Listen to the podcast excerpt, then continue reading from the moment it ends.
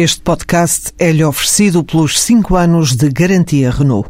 Um líder está sempre à frente do seu tempo. Em alguns casos, 5 anos. Qualidade Renault. 5 anos de garantia ou 150 mil quilómetros em toda a gama. O Grupo Sana, cadeia hoteleira do Asinor, investiu 70 milhões de euros na primeira unidade Epic em Lisboa. O hotel de 5 estrelas, situado na zona das Amoreiras, é inaugurado este final de tarde. Conta com 311 quartos, inclui duas suítes diplomáticas e uma suíte presidencial. Tem ainda uma zona de conferências e congressos, salas de reuniões e um ballroom com capacidade para 1.300 pessoas. O preço médio da diária varia entre os 165 e os 3 mil euros.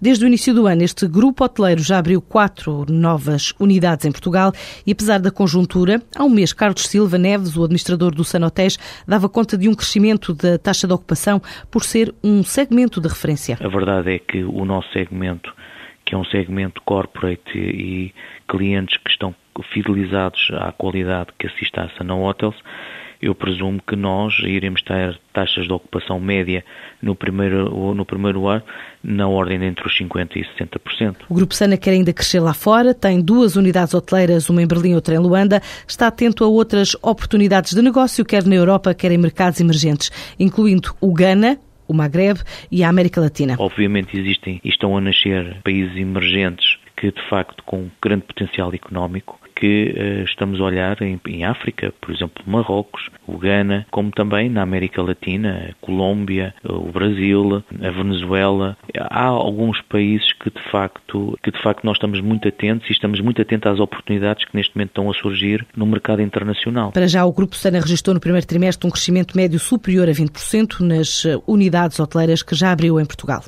A Carglass inaugura neste fim de tarde em Lisboa uma representação das marcas Jaguar e Land Rover, onde vai ser apresentado o novo modelo F-Type, a última novidade da Jaguar. A Carglass é considerado um concessionário de referência em Portugal. Iniciou a expansão da rede do norte para o sul do país em 2011, nos segmentos de espaços de exposição, venda e oficina de automóveis.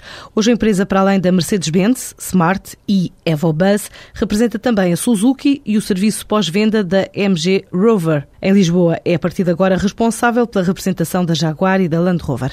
Os atrasos nos pagamentos entre as empresas na região da Ásia-Pacífico agravaram-se em 2012, revela um estudo da COFAS, que indica ainda que as empresas estão menos otimistas quanto à recuperação global da economia.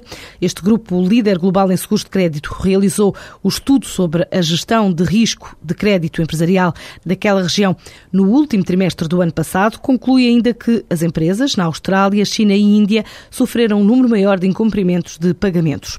Os setores da construção civil, informática, fornecedores de acesso à internet e processamento de dados, têxtil, vestuário e calçado, assim como aparelhos elétricos e eletrónicos, são os que correm maior risco.